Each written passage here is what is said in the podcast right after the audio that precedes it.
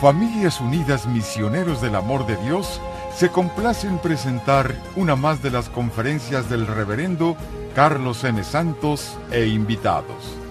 Dispónganse a participar y disfrutar de estos mensajes de crecimiento espiritual, formación humana y superación personal.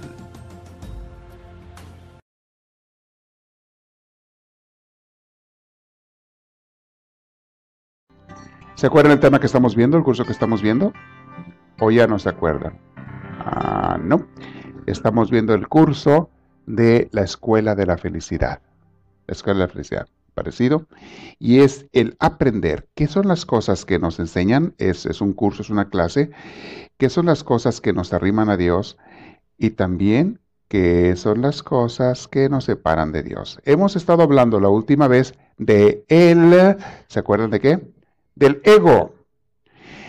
Miren, el término del ego, que viene del griego, significa el yo, eh, lo inventaron los psicólogos, especialmente Sigmund Freud. Yo creo que fue de los principales que empezaron a finales del siglo XIX a hablar de lo que es el ego. Pero los místicos cristianos vienen hablando de eso por siglos y siglos. Y también los místicos orientales y los místicos de todos lados hablan de ello, aunque le ponen diferentes palabras. Eh, les voy a dar un ejemplo de algunas de las maneras en que los místicos cristianos eh, le llaman al ego. Tienen a, eh, por ejemplo, un libro fabuloso que es Imitación de Cristo, habla mucho de eso, pero no le llama ego, ese es un término más moderno de los psicólogos. Le llaman orgullo, le llaman soberbia, le llaman amor propio, le llaman el preocuparse por el yo. Y todos los místicos te están diciendo, suelta eso. Tira ese excesivo amor por ti mismo. Es bueno tener un amor sano por uno mismo, debemos de tenerlo, claro que sí, pero un amor enfermizo, exagerado, preocupado por mi imagen, por mi grandeza, porque los demás me reconozcan o me admiren, mis hermanos, eso es malo, te impide avanzar en la vida cristiana y te impide avanzar en el mundo de la felicidad, de la paz que Dios quiere para todos nosotros. Entonces vamos a hablar de eso si ustedes leen libros como el Tomás de Kempis, Imitación de Cristo, ahí van a encontrar que habla mucho de, eso. Déjate estarte preocupando tanto por ti, por tus cosas y tus grandezas. Porque cómo, cómo te, te amargas la vida tú solo. Entonces, empezamos a hablar del ego. Voy a hablar ahora de otras eh, características del ego, pero voy a hablar de lo que dicen los místicos al respecto también. Ya he mencionado algo en el pasado, pero voy a hablar todavía un poco más. Una persona que está muy preocupada por sí misma es una persona que se vuelve a veces defensiva o agresiva con los demás. Eso también te da mucha inseguridad. El estar muy preocupado por tu imagen, por tu grandeza, por ti mismo, te da mucha inseguridad. ¿Sabes por qué? Porque nunca sabes si lo has logrado. Nunca sabes si la gente te va a dar lo que quieres. O más bien muchas veces te das cuenta que la gente no te da todas esas cosas que tú quieres. Y mis hermanos, causa mucho dolor. Los santos, los místicos le llaman deshazte de esa necesidad que tienes. Deshazte de ese deseo enfermizo de ti mismo. Deshazte de querer ser más que los demás. Jesús lo menciona tantas veces en el Evangelio, sean humildes, sean de corazón sencillo, bienaventurados los pobres, con eso comienza Jesús, pero no dice los pobres de dinero, dice bienaventurados los pobres de espíritu. Esos son la gente que vive feliz y en paz. Hemos visto en muchos cursos ejemplos incluso que nos han dado de personas, otros que yo he visto, personas humildes, sencillas, que viven tan en paz. En cambio, cuando tú estás preocupado porque la gente te admire, te alabe, te reconozca, te den lo que sientes que mereces, los títulos y demás, mis hermanos, vive uno bien preocupado, bien, angustiado. Y siempre a la defensiva. Y siempre enojándonos con gente. Y siempre peleando con gente. Quiero que entiendan, el día de hoy voy a usar otros términos que no he usado antes para distinguir al ego, porque no es fácil identificarlo ese pensamiento que tenemos de nosotros mismos, eso, es lo que es. Tengo que decir muchas palabras para que captemos la idea. Esa imagen que tenemos de nosotros mismos, de que yo soy esto o aquello o aquello. Ahora, te voy a decir una cosa. Hay gente que tiene un ego negativo tiene una mala imagen de sí misma. Ese ego es muy doloroso también. Hay gente que se ve a sí misma como, oh, yo no sirvo, yo no valgo, yo no merezco. Mis hermanos, ese es un ego negativo que, mantiene a la persona siempre hundida porque se considera que no vale. Y deja tú, lo más triste es que vive en el engaño esa persona, es una mentira. No vales según quién. Oh, pues según mis papás, según la gente, pues esas son opiniones de ellos, ¿a ti qué te interesa? Tú eres lo que eres gracias a Dios y tú ante Dios vales y mucho. Tú ante Dios, no importa, incluso lo dice Jesús muy claro, no importa que hayas sido hasta un gran pecador. Si tú te arrepientes, si tú vuelves a Cristo, si tú le pides perdón, Dios te levanta y te da un valor como a la persona más digna de este mundo.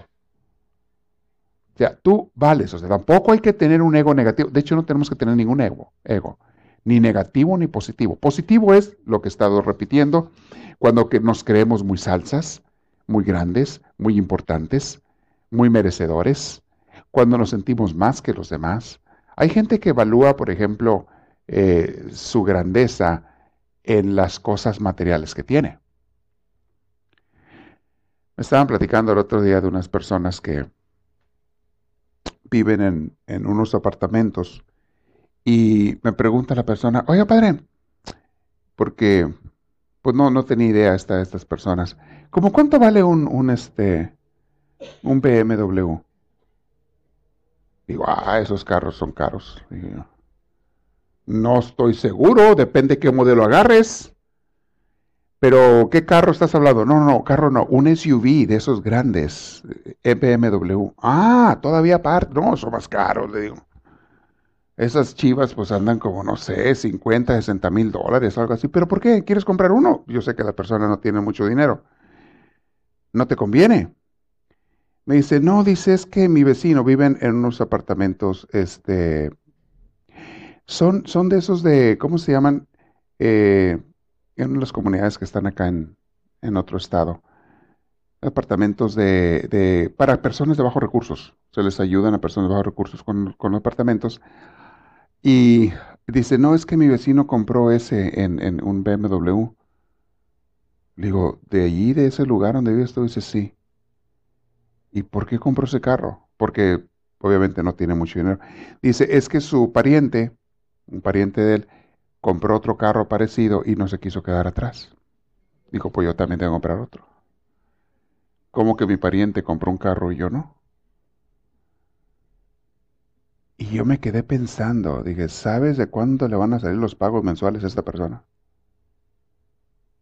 Y yo me quedé pensando, el sacrificio que esta persona va a tener que hacer, trabajar doble, matarse doble, para nada más hacer los pagos de ese carro. Una persona que no tiene dinero para hacer los pagos de ese carro. ¿Tú tienes idea el sacrificio tan grande que va a pasar para que digan que tiene un carro igual que el de, de su pariente, su hermano? Eso no es posible. ¿Cómo puede alguien pensar así? Ah, pero es el ego. ¿Cómo van a decir que yo tengo menos que mi pariente? No, no pueden decir. Entonces déjame quiebro la espalda, me mato trabajando todos los días, agarro doble chamba, doble trabajo, para que digan que tengo. Ese del que digan mis hermanos es puro ego.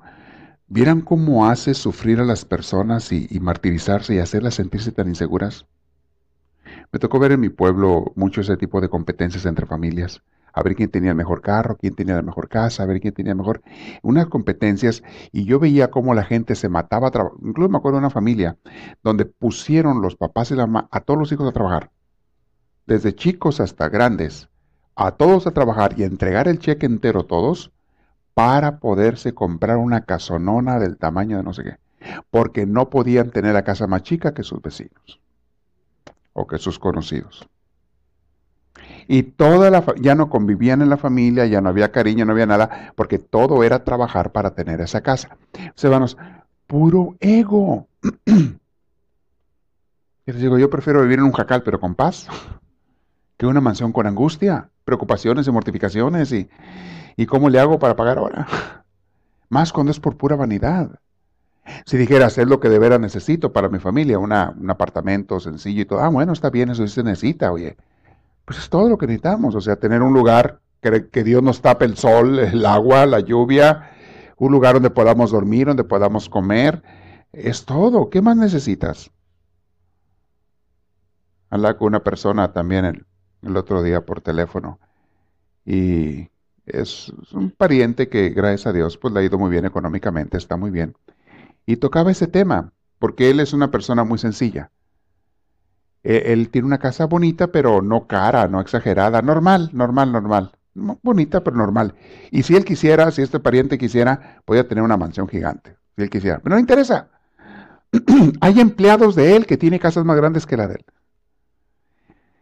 Y hablábamos del tema y le digo, oye, ¿estás feliz en tu casa? dice, felicísimo, mi familia y yo estamos contentísimos. No nos falta nada. Tenemos lo necesario. ¿Para qué queremos más? Y se siente libre, aunque pudiera comprar. ¿Saben qué libertad te da? ¿Sabes qué libertad te da? El no tener que comprar esas cosas, el no tener que aparentar nada con nadie. Dice Anthony de Melo, padre jesuita, muy sabio.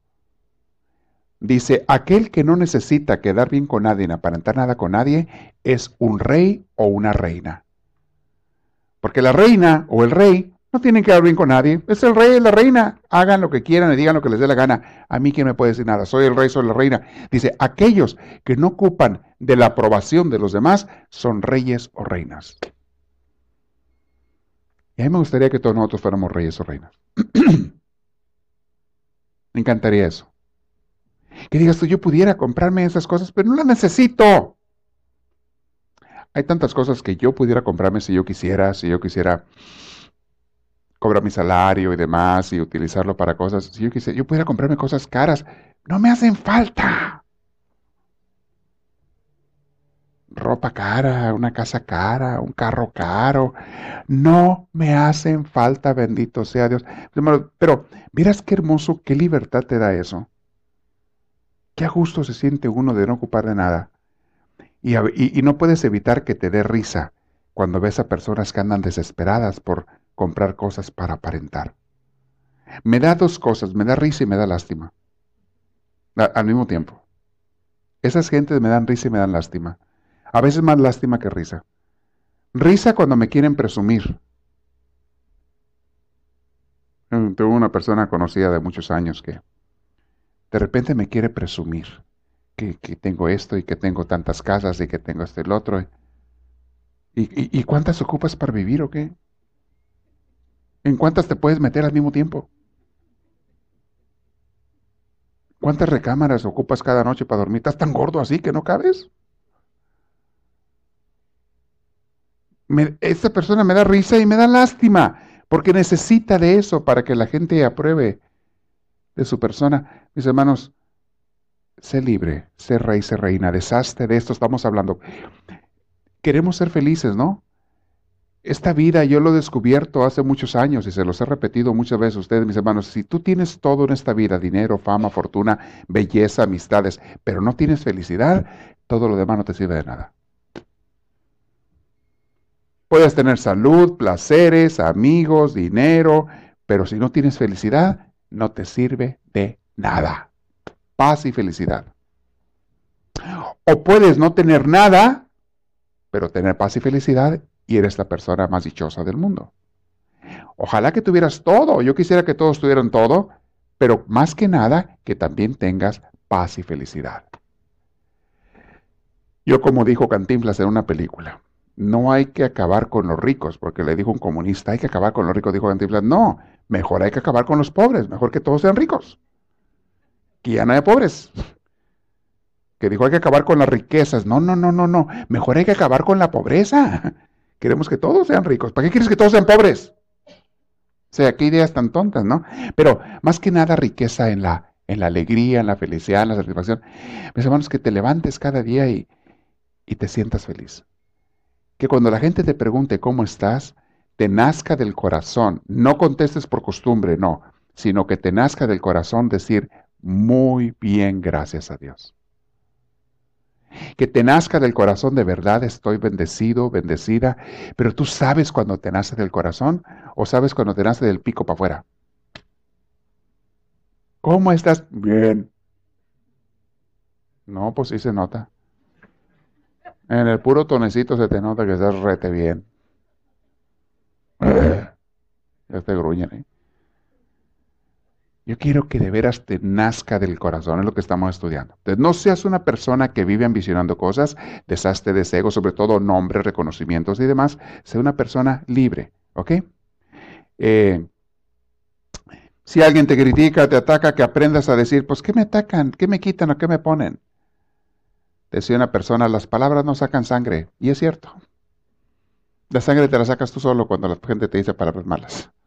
Tú eres el que te amargas porque quieres tener una imagen muy grande ante los demás. Nadie vive más en paz que el que no tiene deseos de reclamar derechos a Dios o a la vida o a los demás y acepta la vida como viene. Cambiando lo que pueda cambiar, pero acepta la vida como viene. Nadie vive más en paz que en eso, que esa persona. Una persona que acepta la vida, mis hermanos, como viene, es una persona que no tiene miedos. ¿Y vieran cómo le amarga la vida a muchas personas los miedos? Es una persona que no tiene preocupaciones. Porque venga lo que venga, si Dios lo quiere está bien. Y voy a hacer lo que pueda hacer para mejorar, para solucionar problemas, pero no me voy a mortificar. Además, si Dios quiere que muera, pues que me muera. Estaba escribiendo una meditación esta semana. me dio mucha risa porque la mandé por correo. Dije, ¿cómo le escribí? ¿Cómo le escribí?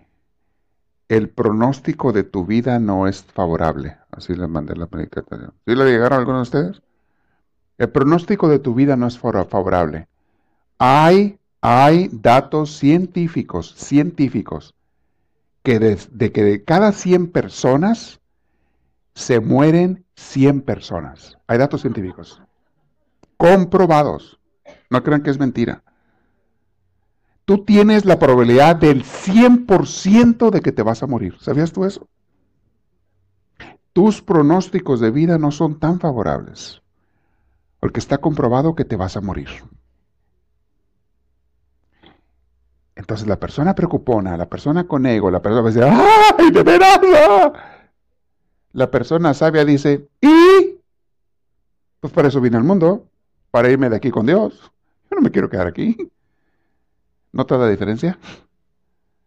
Hay una gran diferencia entre el que acepta la vida como es y el que está peleando con la vida como es. Es que no me gusta lo que me pasa. No te tienen que gustar las cosas malas, pero no tienes que rechazar la vida. ¿De qué te preocupas? ¿De que te estás haciendo viejo? Ya les he dicho, hay una manera de que no te hagas viejo. Si hay una pócima de veras que funciona para que no te hagas viejo, se llama muérete joven garantizada, garantizado que no te haces viejo.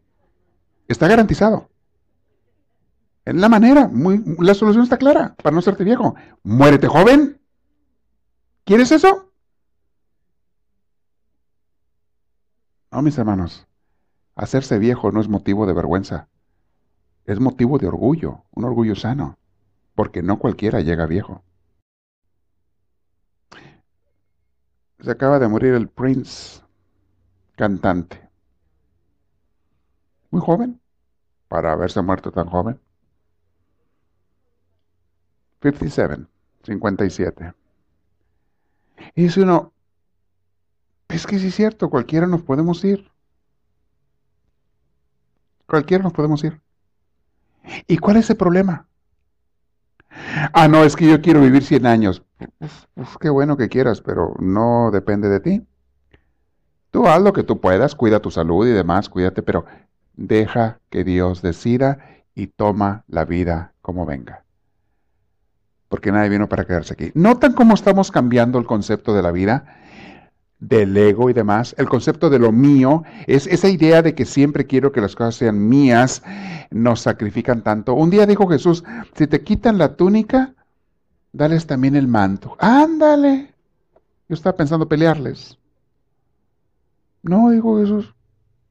Si te roban una cosa, dale la otra. Ah, caray. Ajá. Pero Señor, ¿cómo te ocurre decir eso? Porque quiero que seas libre hasta de las cosas materiales. No pelees. Ay, mis hermanos, ¿cómo nos cuesta aprender eso? Y a todos nos cuesta y tenemos que estar buscando aprenderlo. Pero a última hora, tú y yo estamos de paso. Nos peleamos unos con otros por defender lo nuestro. No entendemos que todo es temporal, que nada que yo reclame como mío será siempre mío. Nada es tuyo, ni siquiera tu cuerpo, un día lo vas a perder. Nada es tuyo, todo es prestado. La gente que te rodea es prestada, tu familia es prestada, tu vida es prestada, tu cuerpo es prestado y la ropa que traes es prestada. No es cierto, padre, yo la pagué. Eh, al rato se va a desaparecer también esa ropa, vas a ver. Es prestada. Llámale como quieras. Es más capaz que todavía la debes, no has pagado la tarjeta. Dime si no es prestada. Ok, no, padre, compro yo en el Goodwill. Ah, bueno, eres un poquito más, más inteligente. Hermanos, la humildad quizás sea el mayor destructor del ego. Jesús habla mucho de renunciar a ti mismo. Jesús habla del ego, pero usa otras palabras. Renuncia a ti mismo. ¿Qué estás diciendo, Señor? Eso. Jesús ya lo decía. Nada más que la palabra ego viene hasta el siglo XIX-XX, que la inventan los psicólogos, pero es lo mismo. Renuncia a tus ambiciones personales y deseos personales. Pon primero los de Dios. No quiere decir que no vas a tener deseos. Puedes tener deseos, proyectos y planes. Buscar cosas, está bien. Pero renuncia a que se haga tu voluntad. Ah, no, eso no me gustó. Pues no, a lo mejor no te gusta, sobre todo si hay un ego subido, no te va a gustar. Pero tenemos que renunciar a que se haga mi voluntad y aceptar que se haga la de Dios. No es fácil, este domingo el tema va a ser ese. Lo bueno cuesta. Ya, ya tenemos preparadas las hojas de trabajo del estudiante, las que van a llenar ustedes en las predicaciones. Lo bueno cuesta, pero vale la pena mil veces.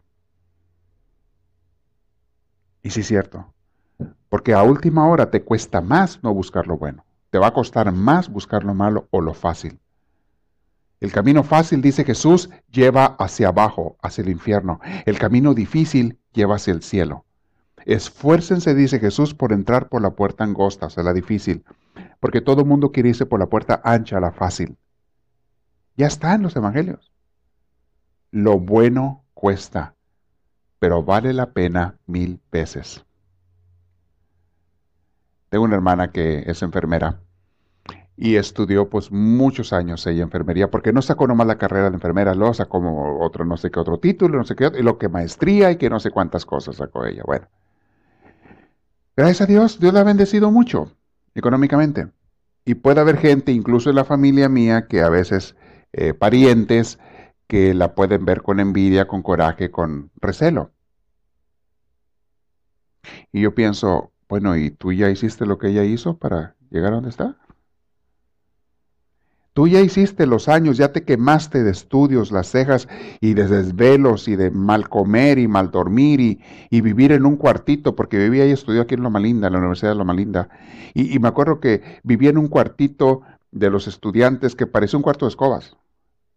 Era lo que les rentaban los estudiantes. Parecía un cuartito de escobas, apenas que había la camita y una, mesita ahí. Y, vivían varios estudiantes y, y tenían un comedor común y tenían allá baños comunes y regaderas comunes y, su cuartito chiquitito. Y ahí estuvo ella quemándose las cejas clavada por años y años, estudie y estudie estudie. Ahora, bendito Dios, le ha ido bien, me da tanta alegría. Ah, no, pero hay gente que la critica. Porque tiene, porque le ha ido bien, por eso. Bueno, ¿y ustedes ya hicieron lo que ella hizo? ¿Ya se esforzaron así? Lo bueno cuesta, mis hermanos pero vale mil veces la pena. Lo que cosechas, sembrar el campo cuesta, pero es la única manera en que vas a cosechar un, un trigal. Te cuesta trabajar el campo, pero vale la pena porque de eso vas a vivir después, vas a cosechar. En la vida espiritual, mis hermanos, es igual. Nos va a costar un poquito quitar el ego. Los más grandes héroes de la humanidad, mis hermanos, han sido personas que no han tenido ego. Les voy a poner ejemplos. ¿Quiénes son las personas que todo el mundo admira? Los grandes héroes de la humanidad. Gente que no ha tenido ego. Por ejemplo, tienes un Sócrates, tienes un Diógenes, filósofos de la antigüedad griega, grandes sabios. Tienes a Jesús de Nazaret, nuestro gran Señor y Maestro. No tenían ego. Renunciaron a su yo, a, su, a, lo que fuera. Se dedicaron a una misión. Tiempos más modernos, tienes a los padres del desierto, después en el principio del cristianismo.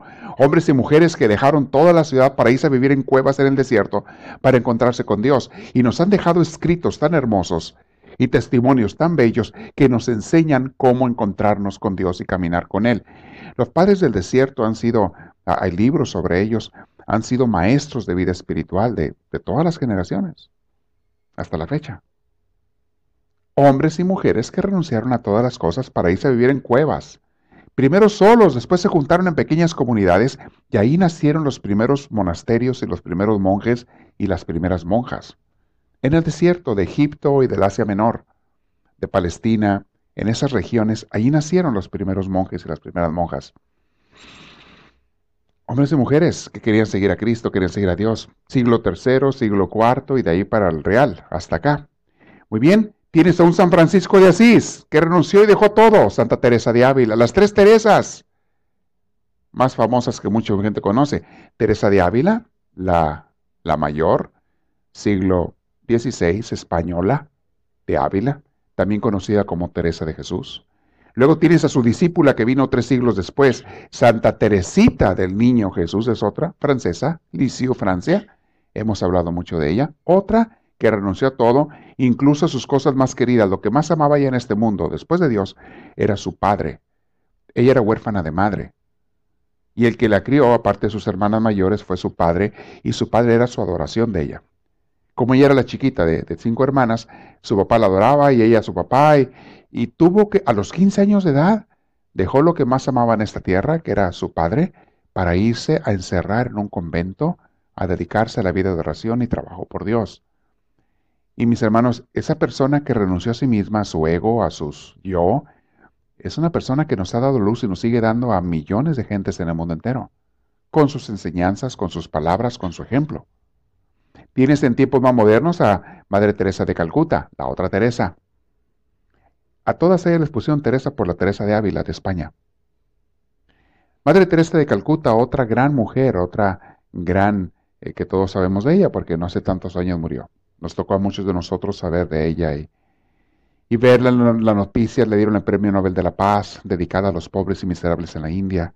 Personas que renunciaron al ego, Tienes a personas de todas las religiones, un Nelson, Mandela, Sudáfrica, un gran ejemplo, luchando para eliminar la segregación de los negros, buscando la igualdad entre blancos y negros. En Estados Unidos tuvimos a un, a un este, eh, este, Martin Luther King. Eh, en la India tuvimos en el siglo XX a, un Mahatma Gandhi. Hoy en día tenemos a un Dalai Lama. Tenemos un Papa Francisco. Tenemos a tantos hombres y mujeres que han sido y son ejemplo de renuncia al ego. Y son los que más admira la gente después. Y son los que más logran cambiar a la humanidad. Son los que hacen más cambios favorables por los demás. Y muchas veces sin intentarlo, ¿eh? Otras veces sí llevan una misión clara, pero personas como la Madre Teresa de Calcuta, ella no le interesaba que la conocieran. Nunca hizo ningún esfuerzo porque nadie la conociera. Ella se dedicaba sencillamente a cuidar a sus moribundos o las otras monjitas que la acompañaban. Levantar moribundos de la calle, darles cuidado, atención y cariño, bañarlos, alimentarlos mientras morían, porque era gente que ya no tenía remedio, estaban muriendo. Enfermedades mortales que tenían. Enfermos, otros ya graves, otros ya, ya de edad. Pues casi todos ellos no sobrevivían. Pero a él no le importaba. Su lema, su frase era, darles lo que les queda de vida, darles una vida digna a estos hombres y mujeres. Y que se sientan amados. Gente que te, casi no comía, por eso estaban enfermos, se morían en la calle, no mucha pobreza en la India, mucha pobreza. Y gente que casi no comía, hacerles un caldito, dárselos en la boca porque no tenían fuerza para levantar sus manos. Eran esqueletos vivientes, hombres y mujeres. Había niños, había jóvenes, había adultos, ancianos y, cuidarlos y atenderlos y, peinarlos y, y tenerlos limpiecitos y ponerles una camita ahí donde fuera en el suelo, un colchón, algo. No ella no quería ser reconocida, se hizo famosa, la hicieron famosa un reportero inglés. Fue el que la sacó en las noticias. Que fue a la India para otra cosa y por casualidad se encontró con ella. Este reportero inglés iba a hacer una entrevista no sé qué político de allá de la India y resulta que no lo recibieron o no pudo hacer la entrevista, no me acuerdo que era alguna persona importante. Dijo, ¿cómo voy a regresar a Inglaterra sin ninguna noticia para mi periódico? ¿Qué hago? ¿A qué entrevisto? ¿De qué les llevo? Tengo que llevarles algo. Me mandaron hasta acá, hasta la India. No me voy a regresar sin nada. Y alguien le dijo, ¿y por qué no entrevistas a una monja que anda por ahí recogiendo gente de la calle? ¿Qué, quién es esa? Pues hay una monja que anda por ahí. Ya le indican dónde iba él. A ver, ¿qué, qué, qué? Pues haz un reportaje de ella. Y va él, pues a ver qué escribo, lo que sea. Y llega con ella y no sé si él también le hizo eso a la Madre Teresa, pero ya después cuando le iban a entrevistar, cuando ella se hizo famosa, o la hicieron famosa, lo que les pedían los reporteros es, ellos le pedían una entrevista. Le dice, sí, si quiere luego lo de entrevista, pero primero póngase a ayudarme aquí a cuidar viejitos, a cuidar los moribundos. Todo un día. Y mañana hablamos. Los ponía a trabajar. Póngase. ¿Quiere saber de mí? Póngase con las manos a trabajar. No nomás lo oiga de mi boca. Pónganse a chambear y después hablamos. Y los ponía. Este reportero quedó tan tocado por el ejemplo de la Madre Teresa, quedó tan impresionado, que escribe un artículo tan hermoso sobre ella, y así la dio a conocer al mundo. Y después hasta ganó el Premio Nobel de la Paz. Dio discursos en la ONU en Nueva York, formó casas por todo el mundo, el mundo entero la conoció. Pero no era su interés ella. El interés de Francisco de Asís no era que nadie lo conociera. El de Santa Teresita menos. Estas grandes personas, mis hermanos, cuando uno no tiene ego, no te interesa que te conozcan o que no te conozcan, te da igual. No estás buscando tu grandeza. A ti te interesa hacer las cosas bien. Allí, aunque sea con una persona, con dos, hacer las cosas bien es lo que te interesa. Cuando eres una persona libre del ego, eres una persona ya abierta al Espíritu de Dios. Mira, tu corazón es como un campo fértil una tierra lista para que Dios plante sus plantas de las virtudes en ti cuando no tienes ego, cuando eres una persona sencilla, renuncias a ti mismo, a ti misma, cuando quieres de veras que Dios te llene. Eres un campo fértil para las flores de Dios, para las cosechas de Dios, y vives tan libre. Tenemos todas estas personas. Dice un autor, Paul Ekman, dice esto, es uno de los especialistas sobre las emociones, porque aquí entran también las emociones. Vamos a hablar de ese tema también. ¿Qué pasa con las emociones?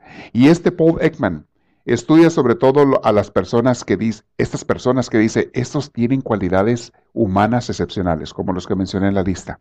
Y dice este gran estudioso, dice, entre los rasgos relevantes que ha observado en ellas, figuran las siguientes, dice, tienen estas personas una impresión de bondad. Se les capta, se les siente algo de bondad. Tienen una cualidad de ser, una cualidad de ser que los demás perciben y aprecian. Y a diferencia de muchos, de, muchos charlatanes carismáticos, tienen una adecuación perfecta entre su vida privada y su vida pública.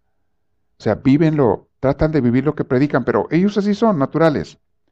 Dice también Paul Ekman, como no tienen ego, esas personas inspiran a los demás por el poco caso que hacen de su posición social o de su fama. En resumen, de su yo. No les interesa. No les interesa que nadie hable mucho bien de ellos o que hablen mal. No les interesa. Hagan lo que quieran. A mí me interesa hacer mi trabajo y mi obra, es lo que dicen ellos. Muchos de esos hombres y mujeres, mis hermanos, en su vida nadie los reconoció. Teresita, eh, ¿quién más de los que mencioné? Muchos de ellos, ¿quién?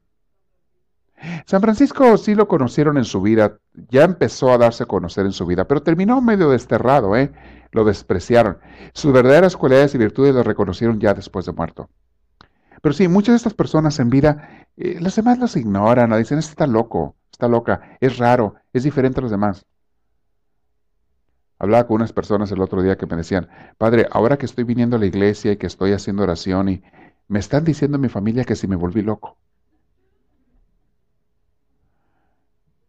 De veras, Padre, me estaré volviendo loco, me dijo. Digo, yo creo que sí. Te estás volviendo loco, pero de amor por Dios. Y de esa loquera, ojalá que todos tengamos.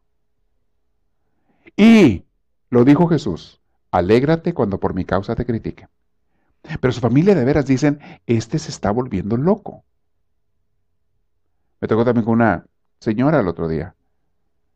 Dice, mi familia no me entiende. Dicen que si estoy mal, que me estoy haciendo fanática, porque antes yo escuchaba música del mundo y ahora estoy escuchando música de Dios. Dicen que estoy mal. Óigame usted, hágame usted el favor. A una persona que antes escuchaba pura música del mundo, ahora usa, escucha música de Dios, le dicen que está mal, que se está volviendo loca. Yo quiero preguntar, ¿quién es el que deberá estar mal y quién es el que deberá estar loco aquí? ¿Cómo hay personas, esta señora, su, esposo le impedía eh, venir a la iglesia? Porque su esposo es el primero que le decía que se estaba volviendo loca. Y tiene unos hijos, incluso ya casados, que tal vez ella también no los crió muy bien en el camino de Dios, porque ella no conocía de Dios. Y los hijos casados y nietos le dicen, le dicen, mamá o abuela, ¿de veras te estás volviendo loca? Entonces ella me pregunta a mí, padre, me estaré volviendo loca. Es lo que le dije, sí, sí te estás volviendo loca. Pero de amor por Dios. Y tú puedes captar en esta persona una paz que antes no tenía. De hecho, me llegó a mí con unas crisis tremendas, por eso llegó a la iglesia. Y no fue en esta comunidad, fue en otra. Y está activa en, esa comunidad, está activa.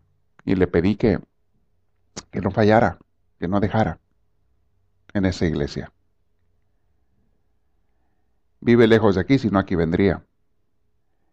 Le dije, no me deje usted, por favor, le dije, no me deje usted su caminar con Dios, aunque le digan que está loca. Y si usted le está arrimando a Dios escuchar esa música cristiana, que le digan lo que les dé la gana, usted siga escuchando.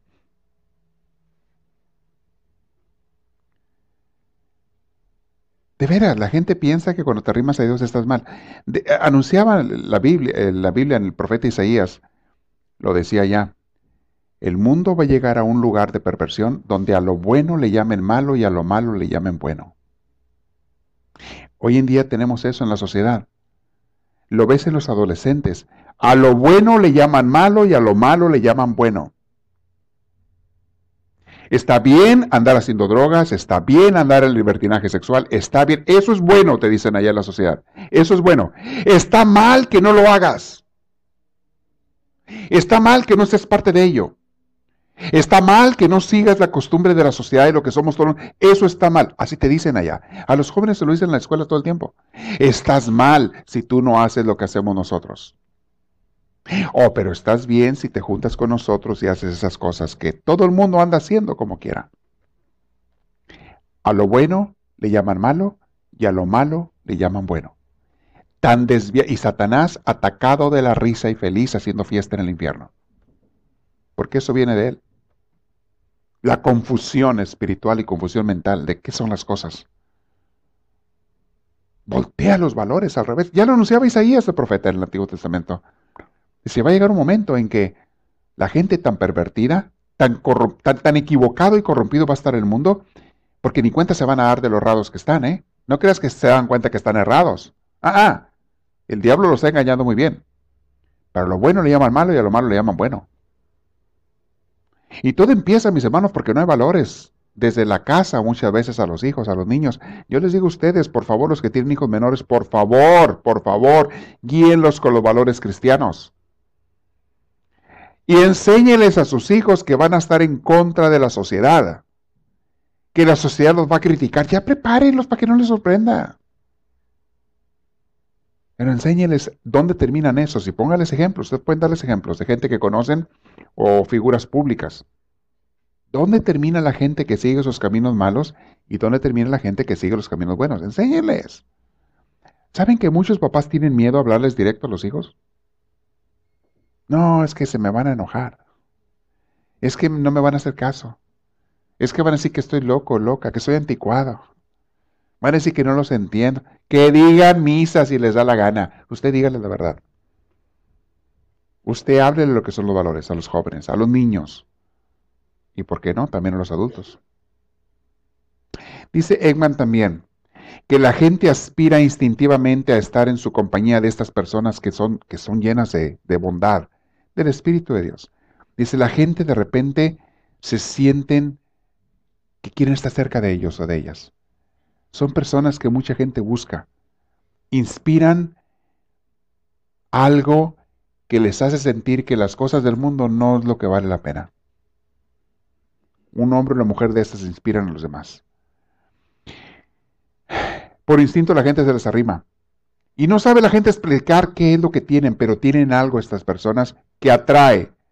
Tales cualidades presentan un constante sorprendente con los defectos de los campeones del ego. O sea, las personas que están llenas del ego es lo contrario. Su presencia resulta entristecedora y a veces hasta nauseabunda. O sea que da asco. Hay personas llenas de ego, de soberbia, de, sí mismos, dicen una frase, están tan llenos de sí mismos, que cuando los oyes hablar, que cuando te juntas con ellos, la verdad, la verdad, sientes hasta asco. ¿No les ha pasado con una persona así? No digan nombres por amor de Dios.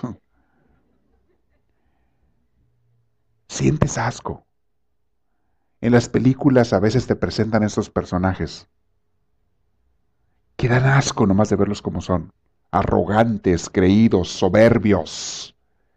Muchos de ellos jóvenes, bien parecidos, con toda la fama, el dinero y la fortuna, y creídos y más que los demás, soberbios, arrogantes, creídos.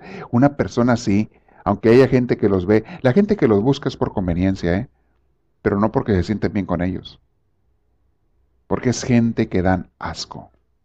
Usan a los demás, manipulan a los demás. Es la gente llena de ego, llena de sí misma. Qué fea es esta gente. No se la aconsejo como amistades a nadie. Ahora, hay una gran confusión, mis hermanos, porque la gente no entiende la diferencia entre poder o fortaleza. Son cosas diferentes. Hay personas que tienen poder y hay personas que tienen fortaleza. El poder es un instrumento que puede servir para bien o para mal.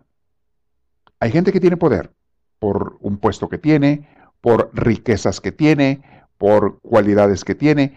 Hay gente que tiene poder. Si lo usa bien, puede hacer mucho bien. Si lo usa mal, puede hacer mucho mal. El poder puede matar o puede sanar. Pero la fortaleza, mis hermanos, la fortaleza es la que te permite atravesar las tormentas de la vida con un valor y una serenidad que nadie puede tumbar.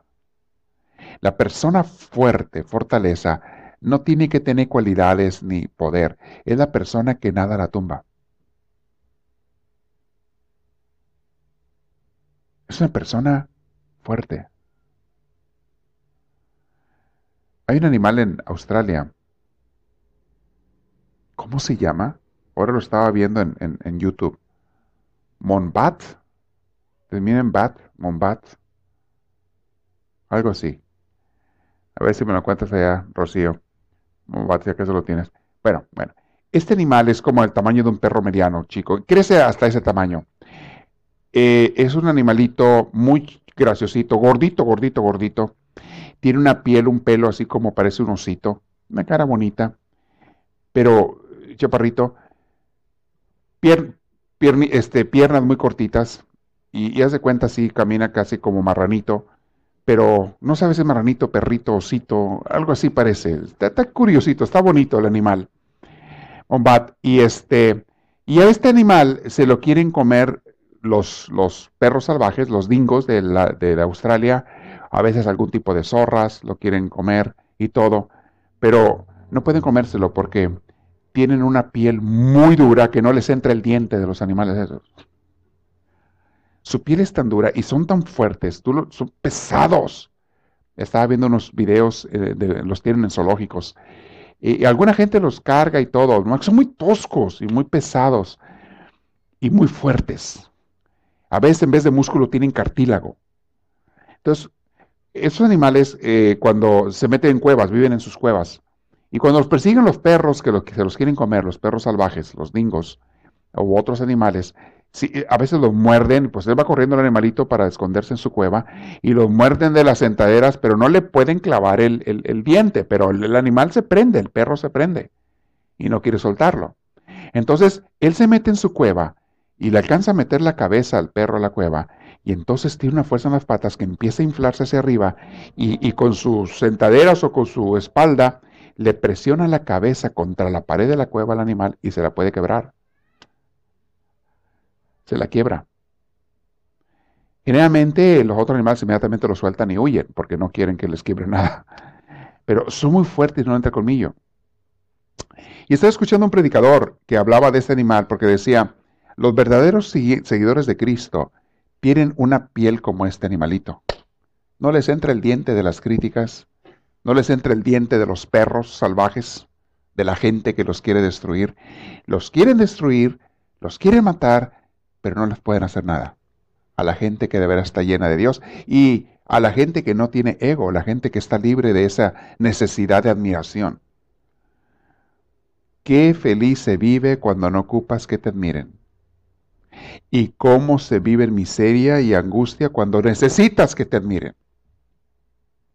Miren, es bonito que se arreglen para salir. Qué bueno, se ven bien.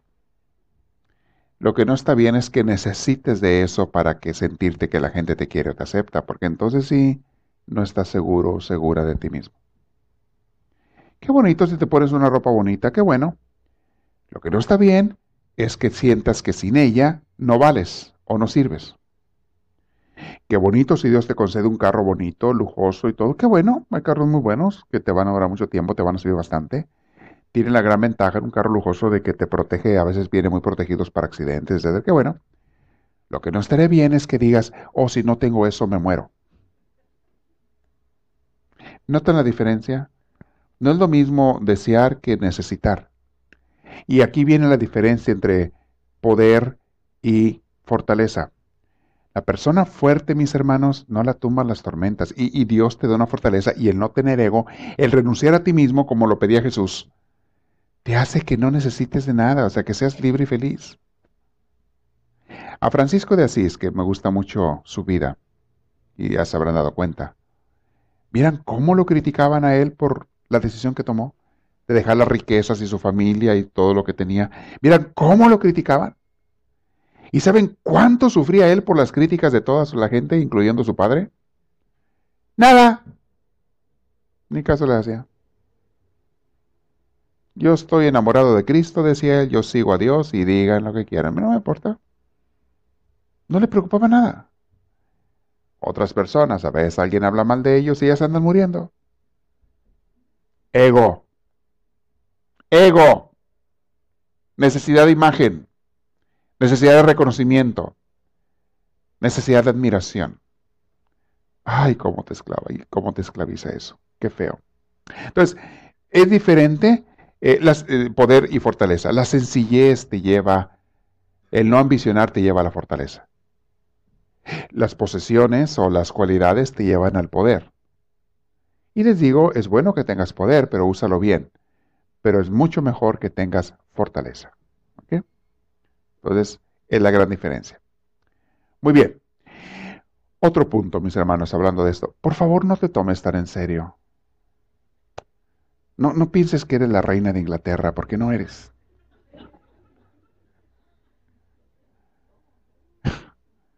¿Ok? Tampoco tú eres el rey Juan Carlos. Y no te conviene ser ese mono tampoco. Y te digo una cosa, qué hermoso que somos como Dios nos hizo cada quien. Y no hay otra persona igual que tú. Y no hay otra persona que tenga los talentos y cualidades que tú tienes. No hay otra persona igual. Qué hermoso que te quieras como eres. Ay, es que no tengo la inteligencia que tiene fulanito. No le hace. Pero tienes otras cualidades que no tiene ese fulano. Ay, es que yo no tengo la belleza física que tiene la modelo aquella. Pues, eh, pero a lo mejor eres más feliz que ella. Y la pobrita vela cómo anda sufriendo. Porque no le da lo que quiere, porque alguien le gana la competencia, porque eso, porque el otro. Ve la pobrecita. Más vale ser feliz que, que tener cosas de este mundo. Nomás no vuelva a hacer esa cosita. Vamos a ser mejores, echarle ganas. ¿Ok? Ríete de tus cosas, que a veces te equivocas. Todos tenemos errores, todos a veces caemos. Preocúpate, sí, de no dañar a nadie, por favor. No queremos nunca hacer eso. ¿Ok? Mis hermanos, el yo no es más que un nombre mediante el cual designamos un continuo. Igual que le llamamos a un río, el río Bravo, el río Mississippi, el río Nilo. Mis hermanos, ¿sabían ustedes que un río nunca es el mismo río? Si lo ves un día y lo ves al día siguiente, ya no es el mismo río.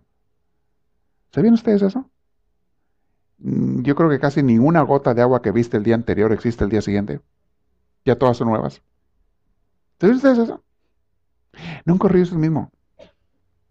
Nunca el aire que tú sientes es el mismo. Siempre es otro. Nunca el árbol que ves de un año a otro es el mismo, ya es otro, ya tiene diferentes hojas. Y las personas igual. Entonces, ¿qué es el ego? ¿Qué es el yo si no hay nada que sea permanente? Todo es pasajero. Tú no eres la misma persona que eras el año pasado. ¿Y sabías que tu cuerpo tampoco es el mismo que era hace nueve años? bueno, ya se han visto en el espejo, ¿verdad? No me refiero a eso. Me refiero las células de tu cuerpo cambian, se mueren y nacen nuevas todos los días. ¿Saben eso? Así como tu cabello y como tus uñas van creciendo y se van muriendo y van haciendo nuevo. Ok, también las células de tu cuerpo, unas nacen y otras mueren. ¿Sabías tú que en nueve años tú ya no tienes ninguna de las células que tenías antes? O sea, tu cuerpo es totalmente otro que el que era hace nueve años. ¿Sabías tú eso? Totalmente otro. Tú no eres el mismo ni la misma. Entonces, ¿cómo viene alguien y te dice, ah, ya te conozco? Porque tú así eras de chiquita. Hay personas que no te han visto en 20 años y te dicen, yo te conozco. Ay, ingrato, no me conozco ni yo y quieres conocerme tú a mí. Hasta yo estoy descubriéndome cómo soy. Tú me sales con que tú me conoces, pues que eres Dios o qué. Igual tú. No pretendas conocer a las personas. miren, hermanos, les dije la vez pasada, tienes un amigo de la infancia, te lo encuentras 20 años después y quieres que sea igual que hace 20 años. No, ya no es el mismo ni la misma. A lo mejor es mejor, a lo mejor es peor o diferente, pero de qué es diferente es diferente. Y te digo otra cosa, tú tampoco eres la misma persona. Te encuentras con alguien que hace años no has visto y te vienes desilusionado porque dices, ¿cómo cambió esta persona? Lo que no te das cuenta es que el otro va pensando lo mismo. Es lo que no te das cuenta va pensando exactamente lo mismo. Ya no es la misma esta. Ya no es el mismo que yo conocí. Pues no. Entonces, el ego asume, piensa que nosotros somos siempre los mismos. No eres. Al igual que un río, no es el mismo río. Todo cambia. Entonces, ¿tú por qué te tomas tan en serio si tú ni siquiera vas a existir dentro de 8 o 9 años? Ya vas a ser otra persona nueva. Y en cuanto a tus pensamientos y tus ideas, mis hermanos, a veces de un año para otro cambiamos. Con visiones fuertes que tenías hace años ya no las tienes, ahora piensas lo contrario.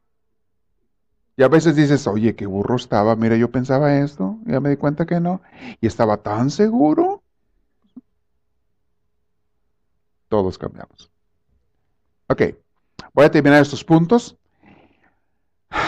La gente, mis hermanos, se apega al ego como un yo eh, permanente. No hay un yo permanente, mis hermanos. Lo único permanente de ti es tu espíritu y ese ni siquiera lo puedes ver. También la gente piensa que los demás son lo mismo siempre. No hay tal cosa. ¿Y saben por qué la gente quiere pensar que todo es igual, que nada cambia? Porque es más fácil funcionar en el mundo dando por sentado que la mayor parte de nuestro entorno no cambia de minuto en minuto y tratando la mayoría de las cosas como si fueran más o menos constantes.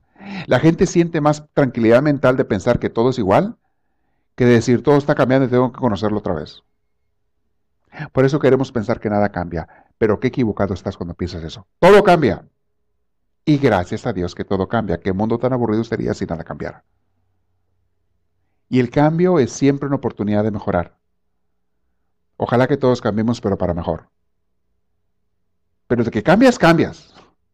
Te guste o no te guste. Quieras o no quieras, te lo propongas o no te lo propongas. De que cambias, cambias. Y de que la gente y lo demás cambia. Entonces, no hay ego, mis hermanos. Todos somos un agua en un río que va corriendo, que va caminando, pero un día ves un paisaje, otro día es otro. Un día estás en un lugar, otro día estás en otro. Y al final todos terminamos en el mar. Donde empezamos. El mar es Dios. El agua de los ríos comenzó en el mar. De allí fue evaporada, fue llevada de nubes y cayó sobre la tierra en lluvia y, se vino de regreso al mar. Al final, todo vamos a terminar donde empezamos, pero todos estamos en movimiento y estamos cambiando. ¿Me entienden por qué el ego no debes de aferrarte a imágenes e ideas y debes ser una persona libre y descubrir el mundo cada día? Descubrir las grandezas de Dios cada día, descubrir a las personas cada día. Te llevas cada sorpresa con la gente que tú conoces, tus familiares, que de repente les descubres cualidades, talentos o defectos que no te habías dado cuenta.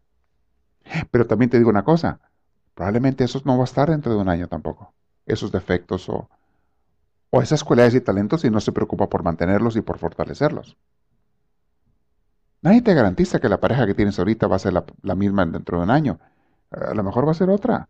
Le pedimos a Dios que sea mejor. O diferente, pero buena. Pero lo que va a cambiar, va a cambiar.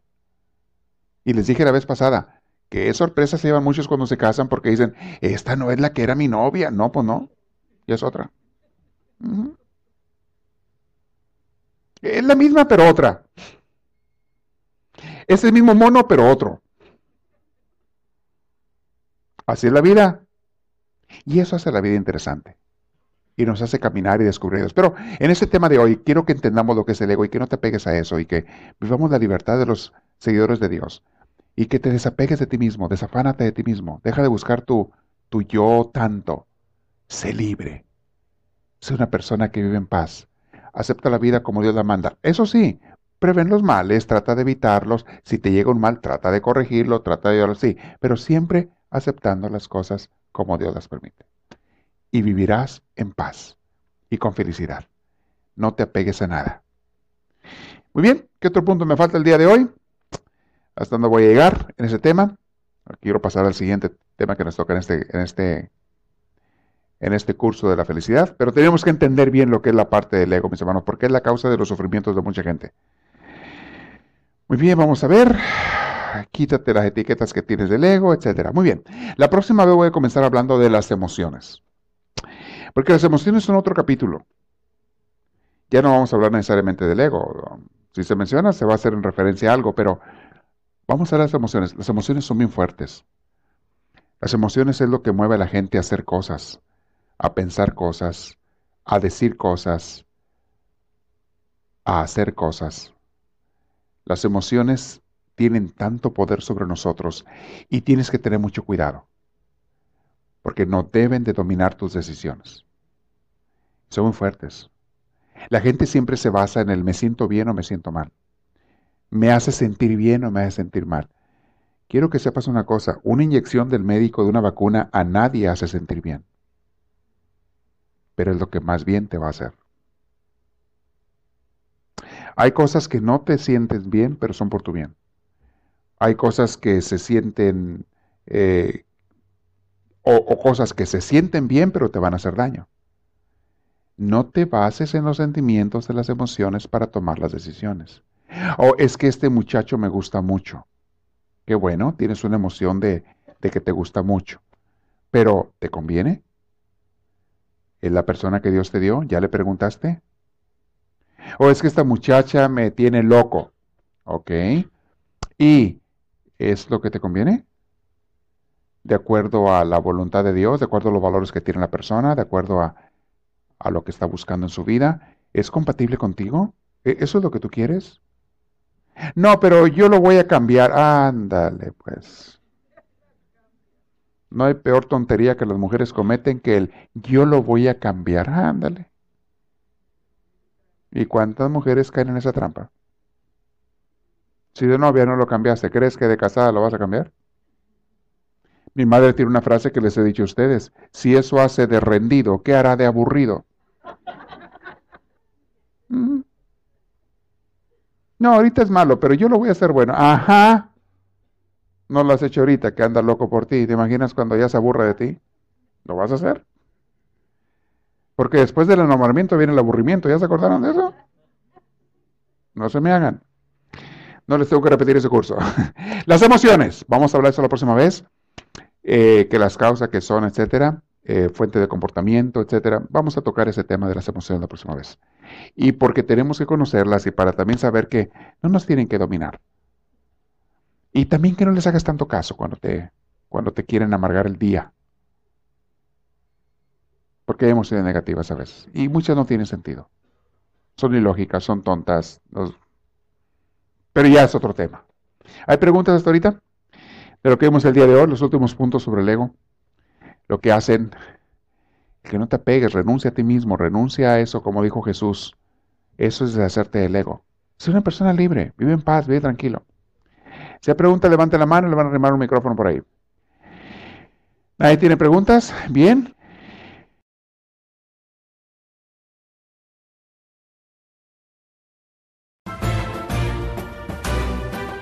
Esperamos que esta reflexión les haya fortalecido en su progreso y crecimiento, tanto humano como espiritual.